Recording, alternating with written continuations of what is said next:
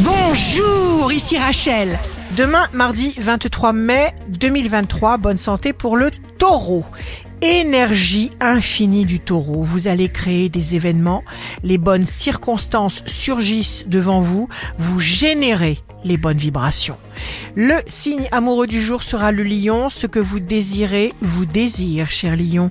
Vous allez le constater.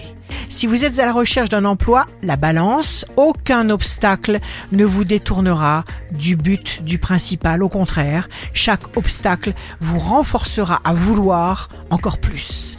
Demain, le signe fort du jour sera les Gémeaux. N'obéissez qu'à vous et vous ne serez pas déçus. Vos victoires seront bien les vôtres. Ici Rachel, rendez-vous demain dès 6 heures dans Scoop Matin sur Radio Scoop pour notre horoscope.